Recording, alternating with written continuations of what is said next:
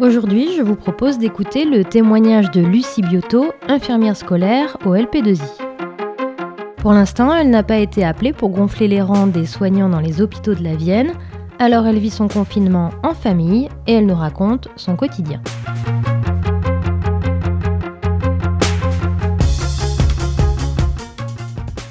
Ça a demandé un petit temps d'adaptation quand même, euh, ce début de confinement, pour arriver à organiser bah, les temps de réunions à distance, comment on gère le travail, et puis, euh, et puis les enfants qui sont petits. Donc ils ont 3 ans et 5 ans.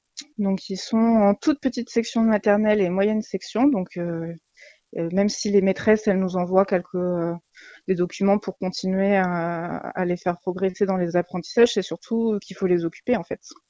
Donc les, premières semaines, ça a été compliqué de, se retrouver à quatre et puis de savoir comment on va occuper un petit peu nos, nos journées, sachant qu'il fallait qu'ils nous laissent quand même un petit peu du temps pour travailler, pour euh, euh, oui, pour pouvoir gérer les visios. Ça a été un petit peu compliqué les deux trois premières semaines, là, le temps de s'organiser. Bah, par exemple, cet après-midi, j'étais en en palanqué avec euh, une dizaine d'élèves et euh, Hélène Pommier, Loïc Chapelier.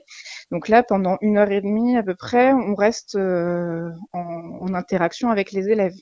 Donc c'est difficile parce qu'il faut quand même arriver à être dans le calme pour pouvoir suivre ce qui se dit et en même temps, il faut pas perdre de vue les enfants parce qu'ils sont quand même occupés. Mais c'est vrai qu'après, bah, ils se demandent pourquoi on passe notre vie au téléphone. Ils nous imitent aussi, c'est assez drôle. Donc ils, ils, se promènent dans la maison en disant chut, je suis en réunion, c'est très drôle. Euh, dans l'école de ma fille, ils ont fait un blog où on peut suivre la classe, la maîtresse met une petite activité par jour, on peut envoyer des photos pour prendre des nouvelles des copains.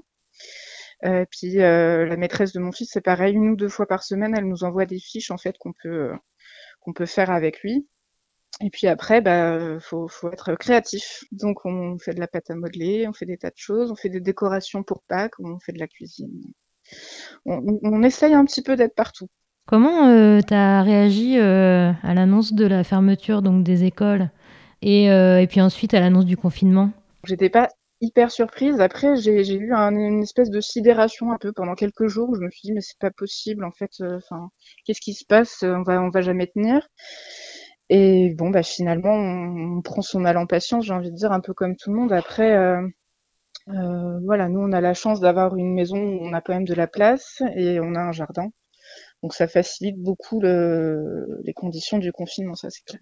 Le plus difficile, bah, c'est d'être euh, d'être loin des proches en fait, euh, parce que bah, forcément qu'il y a un impact, il y a, du stress. Enfin, je pense surtout à ma grand-mère qui est euh, qui est assez âgée. Euh, elle, elle souffre beaucoup du confinement, de pas pouvoir voir euh, ses arrière petits enfants.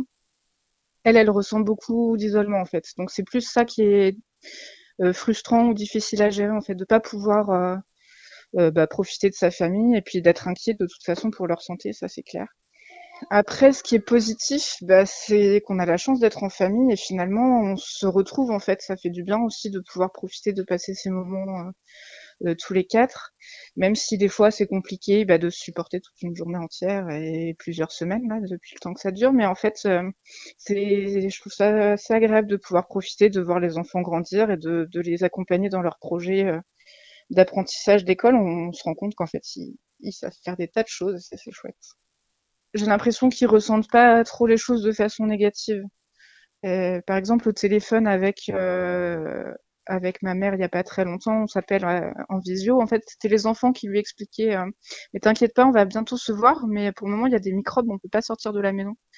Donc finalement, ils prennent les choses plutôt plutôt comme ça vient et j'ai l'impression que ça ça les tracasse pas plus que ça. En tout cas, ils ont pas de mal à dormir, pas de pas de crainte particulière qui pourrait euh, qui pourrait nous dire enfin on n'a pas l'impression pour le moment que ça les impacte de façon négative. Toi, en tant que soignante, tu es plutôt euh, optimiste là sur la suite? Bah, J'essaye de rester optimiste. Après, euh, je me dis que bon, le, le confinement s'est mis en place quand même assez euh, précocement. J'espère qu'on va voir les, les, effets positifs euh, là sur le, le, niveau des hospitalisations. Donc j'espère qu'on va pouvoir euh, revenir euh, progressivement à la normale, même si je me doute que ça va quand même prendre du temps. Quand tu regardes dans l'actualité, il y a quand même euh, des, des, cas de, de, violence qui augmentent, que ce soit la violence envers les femmes ou envers les enfants.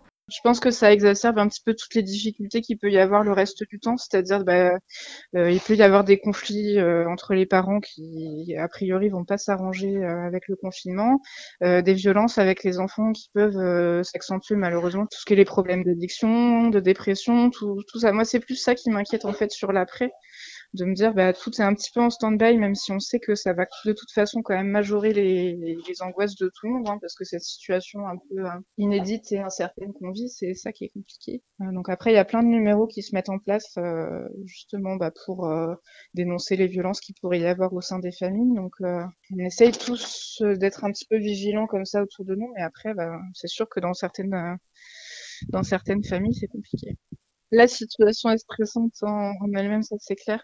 Après, bah, moi mon conseil, mais c'est des conseils qu'on peut trouver en fait. Il y, a, plein de psychologues qui font des, articles là-dessus, euh, bah, de garder le lien avec les informations, mais d'essayer de privilégier vraiment les sites qui sont sûrs pour éviter les fausses informations qui seraient euh, plus angoissantes qu'autre chose en fait. Et puis euh, pas passer sa vie accroché aux, aux infos quoi.